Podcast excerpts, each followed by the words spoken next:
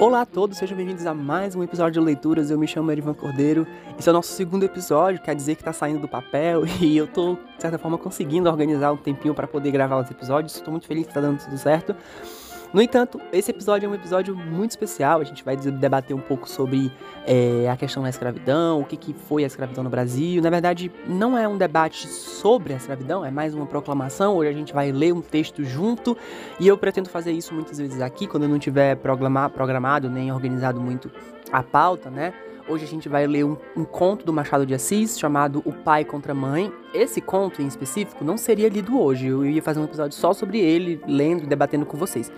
No entanto, é, eu não consegui achar o texto que eu ia ler na nesse episódio, que era um texto do Alberto Mussa chamado Cabeça de Zumbi, que combinaria super com o episódio da Consciência Negra. Acabou que eu perdi o livro que eu tinha esse conto e não consegui baixar em PDF, então vamos ler Machado de Assis porque também conta. Esse conto em específico, ele foi publicado numa coletânea que eu tenho, chamado O Espelho e Outros Contos, do Machado, lançado pela editora Príncipes em 2020. Então, se tu der uma fuçadinha pela internet, tu consegue achar o PDF dele de boas, porque Machado é domínio público, né? Então você consegue ler o texto integral. Aqui eu peguei algumas partes do texto, né? Algumas não. Eu também fiz algumas alterações de palavras, li um pouco, de certa forma, tentei ler uma forma mais informal, assim, para poder facilitar um pouco a leitura. Se não der para entender, vai no texto do Machado que eu tenho certeza que você vai conseguir entender, tá bom? É isso, gente. Espero que vocês tenham gostado dessa introdução. Foi tentei, tentei ser o mais breve possível, que o episódio vai ficar um pouco grande. Então, assim, se divirtam com o texto, reflitam, né? E viva o Dia da Consciência Negra.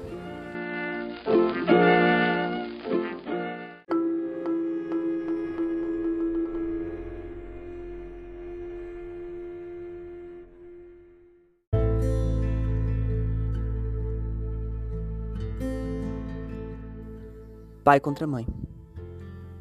A escravidão levou consigo ofícios e aparelhos, como terá sucedido a outras instituições sociais. Não cito alguns aparelhos senão por se ligarem a certo ofício. Um deles era o ferro ao pescoço, o outro o ferro ao pé. Havia também a máscara de folha de Flandres. A máscara fazia perder o vício de embriaguez aos escravos, por lhes tapar a boca. Tinha só três buracos, dois para ver e um para respirar. Era fechada atrás da cabeça por um cadeado. Com o vício de beber, perdiam a tentação de furtar. Geralmente, era dos vinténs do Senhor que eles retinham o que tinham de matar a sede. E aí ficavam dois pecados distintos, e a sobriedade e a honestidade certas. Era grotesca tal máscara. Mas a ordem social e humana nem sempre se alcança sem o grotesco, e alguma vez o cruel. Os funileiros as tinham penduradas, à venda, na porta das lojas. Mas não cuidemos de máscaras. O ferro ao pescoço era aplicado aos escravos sujões. Imaginai uma colheira grossa, com haste grossa também à direita ou à esquerda, até o alto da cabeça e fechada atrás com a chave. Pesava. Naturalmente, porém não era menos castigo que sinal. Escravo que fugia assim onde quer que andasse mostrava um reincidente e com pouco era pegado. Há meio século os escravos fugiam com frequência. Eram muitos, e nem todos gostavam da escravidão. Sucedia ocasionalmente apanharem pancada, e nem todos gostavam de apanhar pancada. Grande parte era apenas repreendida. Havia alguém de casa que servia de padrinho e o mesmo dono não era mau. Além disso, o sentimento da propriedade moderava a ação, porque dinheiro também dói. A fuga retia-se, entretanto. Caso houve, ainda que raro, em que o escravo de contrabando, apenas comprado no valongo, deitava a correr, sem conhecer as ruas da cidade. Dos que seguiam para casa, não raro, apenas ladinos pediam ao senhor que lhes marcasse aluguel e iam ganhá-lo fora, quitandando. Quem perdia um escravo por fuga dava algum dinheiro a quem lhe o levasse. Punha anúncios nas folhas públicas com sinais do fugido, o nome, a roupa, o defeito físico se o tinha, o bairro por onde andava e a quantia de gratificação. Quando não vinha a quantia, vinha a promessa: gratificar-se-á generosamente ou receberá uma boa gratificação.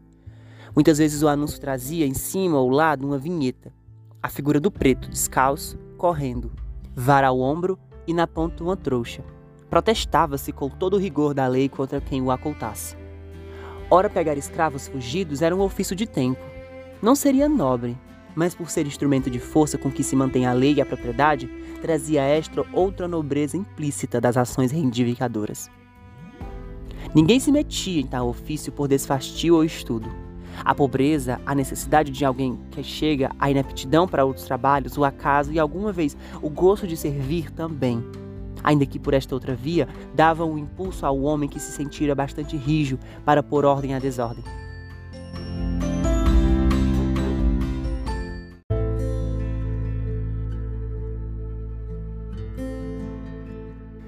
Cândido Neves, em Família Candinho, é a pessoa a quem se liga a história de uma fuga. Cedeu à pobreza quando adquiriu o ofício de pegar escravos fugidos. Tinha um defeito grave esse homem. Não aguentava emprego nem ofício, carecia de estabilidade. É o que ele chamava caiporismo. Começou por querer aprender tipografia, mas viu cedo que era preciso algum tempo para compor bem, e ainda assim talvez não ganhasse o bastante. Foi o que ele disse a si mesmo. O comércio chamou-lhe a atenção, era uma carreira boa. Com algum esforço, entrou de caixeiro para um armarinho. A obrigação de atender a todos e servir feriu na corda do orgulho e ao cabo de cinco ou seis semanas estava na rua por sua vontade. Fiel de cartório, contínuo de uma repartição anexa ao Ministério do Império, carteiro e outros empregos foram deixados pouco depois de obtidos. Quando veio a paixão da moça Clara, não tinha ele mais que dívidas, ainda que poucas, porque morava com um primo, entalhador de ofício. Depois de várias tentativas para obter emprego, resolveu adotar o ofício do primo, de que, aliás, tomara algumas lições. Não lhe custou apanhar outras, porém, querendo aprender depressa, aprendeu mal. Não fazia obras finas nem complicadas, apenas garras para sofás e relevos comuns para cadeiras. Queria ter em que trabalhar quando casasse, e o casamento não se demorou. Contava 30 anos, Clara 22. Ela era órfã, morava com a tia Mônica e cozia com ela. Não se cozia tanto que não namorasse o seu pouco, mas os namorados apenas queriam matar o tempo. Não tinham outro empenho. Passavam as tardes olhando muito para ela, ela para eles, até que, um, até que à noite faziam recolher-se para a costura. O que ela notava é que nenhum deles talvez lhe deixasse saudades nem lhe acendesse desejos. O amor trazia sobrescritos. Quando a moça viu Cândido Neves, sentiu que era este o seu possível marido, o marido verdadeiro e único. O encontro deu-se em um baile, tal foi para lembrar o primeiro ofício do namorado. Tal foi a página inicial daquele livro que tinha de ser mal composto e pior brochado. O casamento fez-se 11 meses depois e foi a mais bela festa das relações dos noivos. Amigas de Clara, menos por amizade que por inveja, tentaram arredá-la do passo que ia dar. Não negavam a gentileza do noivo, nem o amor que ele tinha, nem ainda algumas virtudes. Diziam que era dado em demasia a patuscadas. Pois ainda bem, replicava a moça, ao menos não caso com defunto. Não, defunto não, mas é que. Não diziam que era. Tia Mônica, depois do casamento, na casa pobre onde eles foram abrigar, falou-lhes uma vez nos filhos possíveis. Eles riam, um, um só, embora viesse a agravar a necessidade. Vocês, se tiverem um filho, morrem de fome, diz a sobrinha. Não, Nossa Senhora nos dará de comer, acudiu Clara. Tia Mônica devia ter-lhes feito a advertência ou a ameaça quando ela lhe pôs a mão da moça. Mas, tal, mas também ela era amiga de Patucadas e o casamento seria uma festa, como foi. A alegria era comum aos três. O casal ria a propósito de tudo. Os mesmos nomes eram objetos de trocados. Clara, Neves, Cândido. Não dava que comer, mas dava que rir, e o riso digeria-se sem esforço. Ela cozia agora mais, e ele saía às empreitadas de uma coisa e outra. Não tinha o um emprego certo. Nem por isso abriu mão do filho. O filho é que, não sabendo daquele desejo específico, deixava-se estar escondido na eternidade.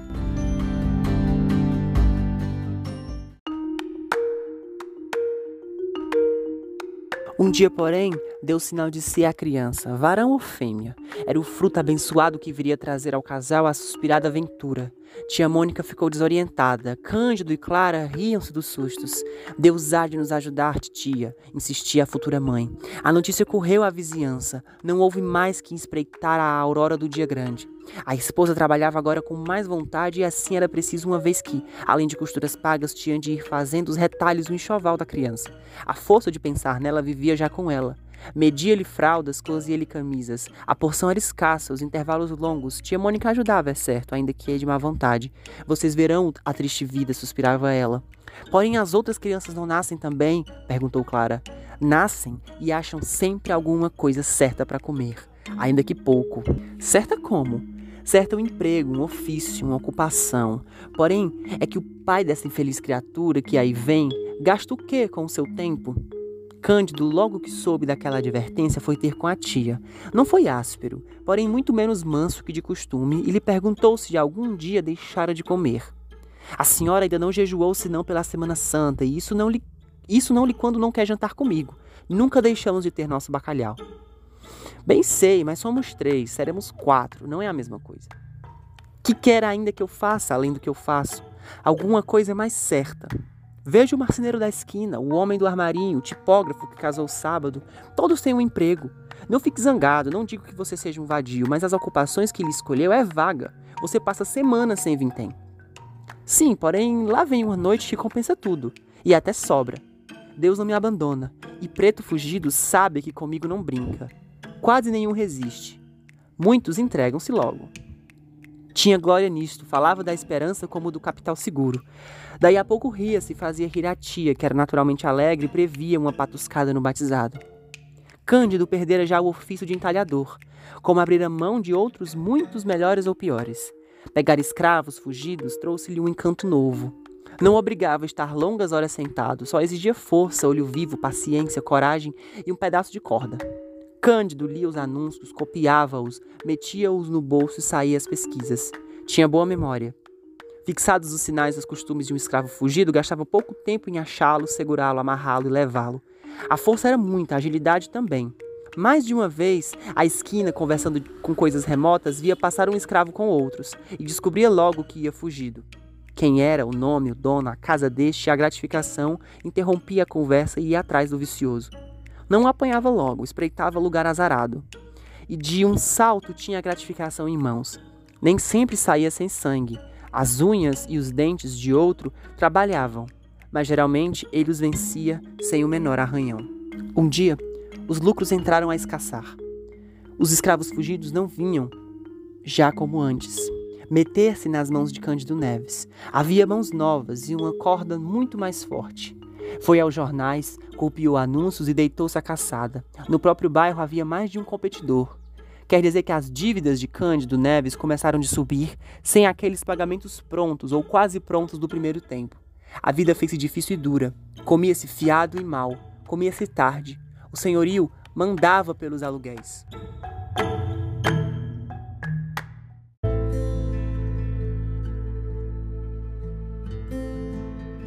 Tinha sequer tempo de remendar a roupa ao marido. Tanta era a necessidade de coser para fora. Tia Mônica ajudava a sobrinha naturalmente quando ela chegava tarde. Visse-lhe pela cara que não trazia vintém. Jantava e saía outra vez, a cata de algum fugido. Já lhe sucedia, ainda que raro, enganar-se de pessoa e pegar em escravo fiel que ia a serviço do senhor. Tal era a cegueira da necessidade. Certa vez capturou um preto livre, desfez em desculpas, porém recebeu grande soma de murros que lhes deram os parentes do homem.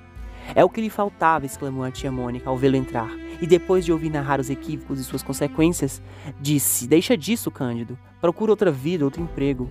Cândido quisera efetivamente fazer outra coisa, não pela razão do conselho, mas por simples gosto de trocar de ofício. Seria um modo de mudar de pele ou de pessoa. O pior é que não achava a gestão ou má negócio que aprendesse depressa. A natureza ia andando, o feto crescia, até fazer-se pesado a mãe antes de nascer. Chegou o oitavo mês, mês de angústias e necessidades, menos ainda que o nono, cuja narração dispenso também.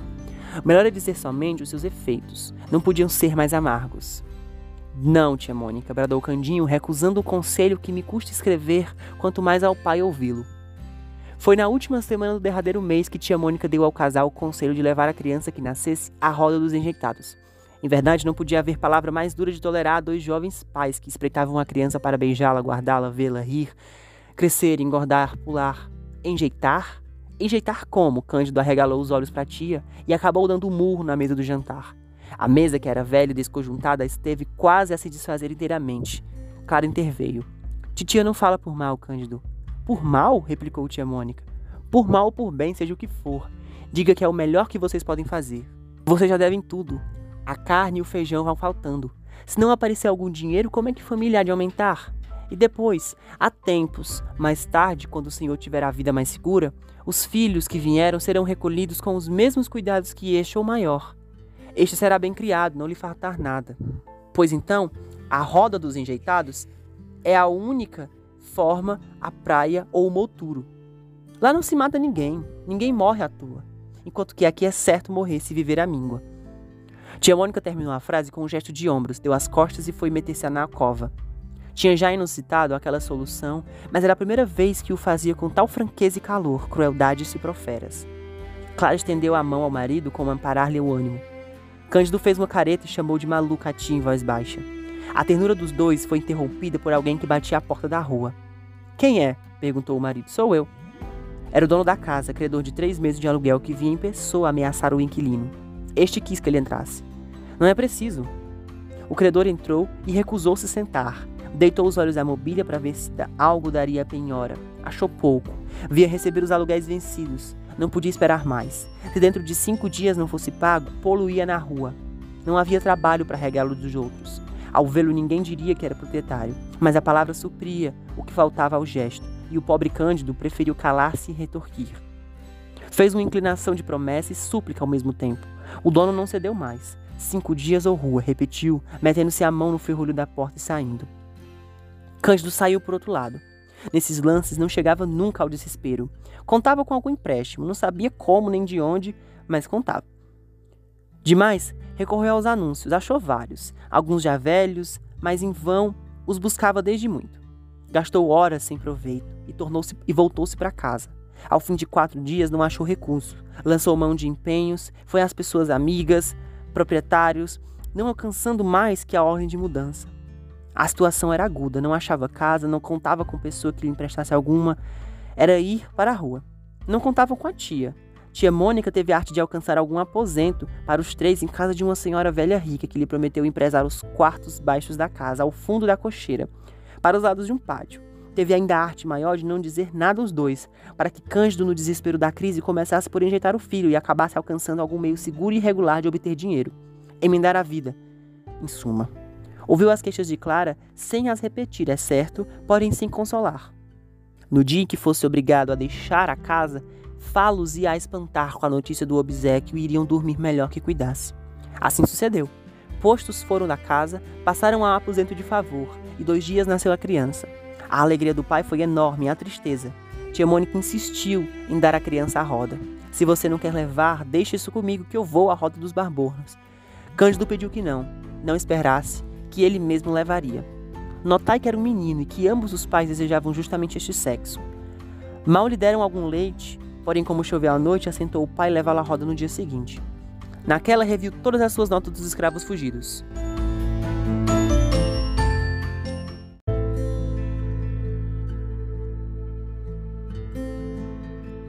As gratificações, pela maior parte, eram promessas. Algumas traziam a soma escrita escassa, uma, porém, subiu a cem mil réis. Tratava-se de uma escrava. Viam indicações de gesto e de vestido.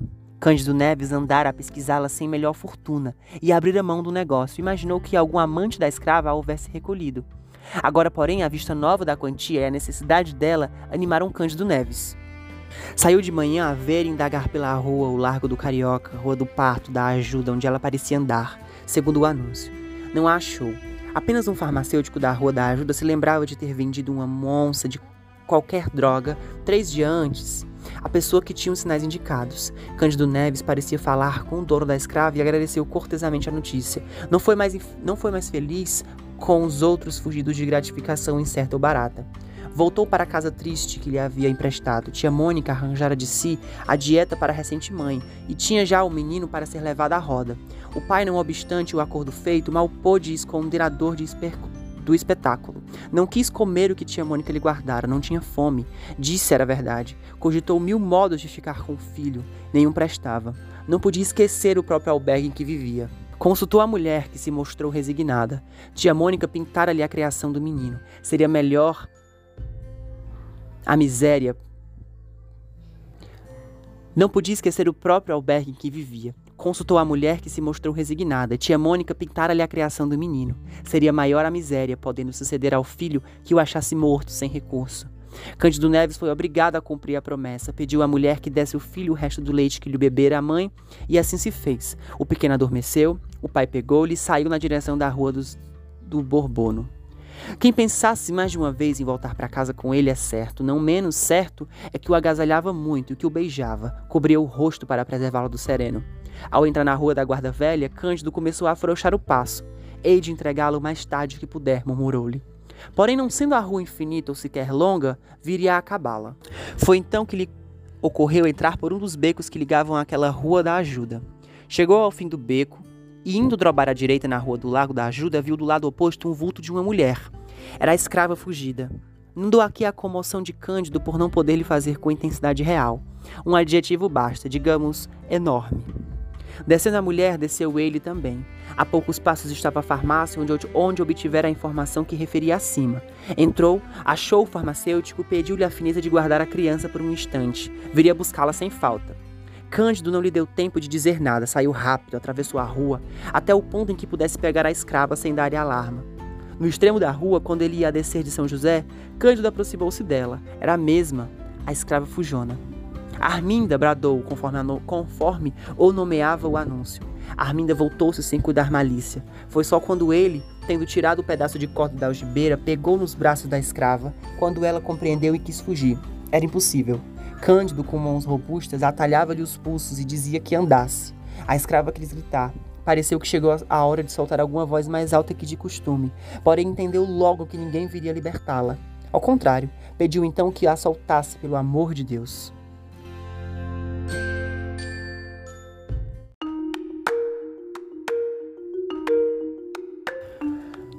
Acontece que a escrava estava grávida. Ela exclamava: Estou grávida, meu senhor. Se vossa senhoria tem algum filho, peço-lhe pelo amor de Deus que me solte. Eu serei tua escrava, servi-lo pelo tempo que quiser, mas solte. Siga, repetiu Cândido. Não quero que demoras. Houve aqui uma luta, porque a escrava gemendo arrastava-se a si e ao filho. Quem passava ou estava à porta de uma loja compreendia o que era naturalmente não acudia. Arminda ia alegando que o senhor era muito mau e provavelmente a castigaria com açoites, coisa que no estado em que estava seria pior do que sentir. Com certeza ele lhe mandaria dar açoites. Você é que tem culpa, quem manda lhe fazer filhos e fugir? perguntou Cândido. Não estava em maré de riso, por causa do filho que lhe ficara na farmácia à espera dele. Também é certo que não costuma dizer grandes coisas. Foi arrastando a escrava pela Rua dos Ouvidos em direção à alfândega, onde residia o senhor. Na esquina desta, a luta crescia. A escrava pôs o pé à parede e recuou com esforço inutilmente. O que alcançou foi de, apesar de, da casa próxima, gastar mais tempo em chegá-la do que devera. Chegou enfim arrastada, desesperada, arquejando. Ainda que ali ajoelhou-se, porém em vão. O senhor estava em casa, acudiu ao chamado e ao rumor. Aqui está a Fujona. É ela mesmo, meu senhor. Anda, entra. Arminda caiu no corredor e ali mesmo o senhor da escrava abriu a carteira e tirou cem mil réis de gratificação. Cândido guardou as duas notas de 50 mil réis, enquanto o senhor novamente dizia à escrava que entrasse. No chão, onde jazia, levada do medo e da dor, e após algum tempo de luta, a escrava abortou. O fruto de algum tempo entrou sem vida neste mundo entre os gemidos da mãe e os gestos de desespero do dono. Cândido viu todo esse espetáculo, não sabia que horas eram. Quaisquer que fossem, urgia correr à rua da ajuda. E foi o que ele fez sem querer conhecer as consequências do desastre. Quando chegou lá, viu o farmacêutico sozinho sem o filho que lhe entregara. Quis esganá-lo. Felizmente, o farmacêutico explicou tudo a tempo. O menino estava lá dentro com a família e ambos entraram. O pai recebeu o filho com a mesma fúria com que pegara a escrava há pouco. Fúria esta diversa, naturalmente fúria de amor. Agradeceu depressa e mal e saiu às cadeiras, para não, não para a roda dos enjeitados, mas para a casa de empréstimo com o filho e cem mil réis de gratificação. Tia Mônica, ouvida a explicação, perdoou a volta do pequeno, uma vez que trazia os cem mil réis. Disse, a verdade, algumas palavras duras contra a escrava por causa do aborto, além da fuga. Cândido, beijando o filho entre lágrimas verdadeiras, abençoava a fuga e não se lhe dava do aborto. Nem todas as crianças merecem viver nem todas as crianças vingam. Bateu-lhe o coração.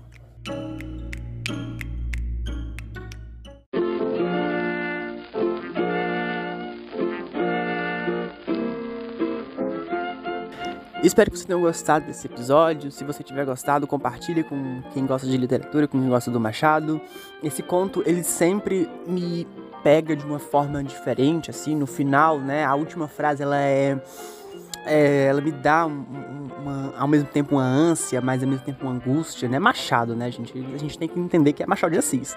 É, quando ele fala, né, que ah, alguns filhos merecem viver do que outros, né, em detrimento de outros. E isso é muito Brasil 2021, né, gente? A gente tá vendo aí não só os corpos negros, mas os corpos dos nossos povos originários sendo deixado à míngua pelo nosso governo, é, pela nossa sociedade, né? E aí eu tô falando especificamente em um sentido econômico, às vezes no sentido social, mas no sentido literário também, né? Quantos autores negros, indígenas a gente lê na escola, né? Então, não só uh, fisicamente, tive que cortar um corte aqui do nada porque passou uma moto, mas não só fisicamente eles, esses corpos são apagados, né? Mas também espiritualmente, é, é, filosoficamente, dentro da literatura, dentro de outros espaços na política, né? Enfim, isso a gente pode fazer só um episódio sobre isso. Mas que triste, né, que a gente chegou nesse ponto. No entanto, gente, hoje não é um dia pra gente refletir, hoje é um dia pra gente sentir orgulho do que a gente é, do, de onde a gente chegou e principalmente exaltar a galera que veio antes da gente, né? E em específico o Machado de Assis, que é uma das minhas principais referências. A gente vai fazer um episódio só sobre esse homem, porque esse homem merece sim é, um episódio sobre ele.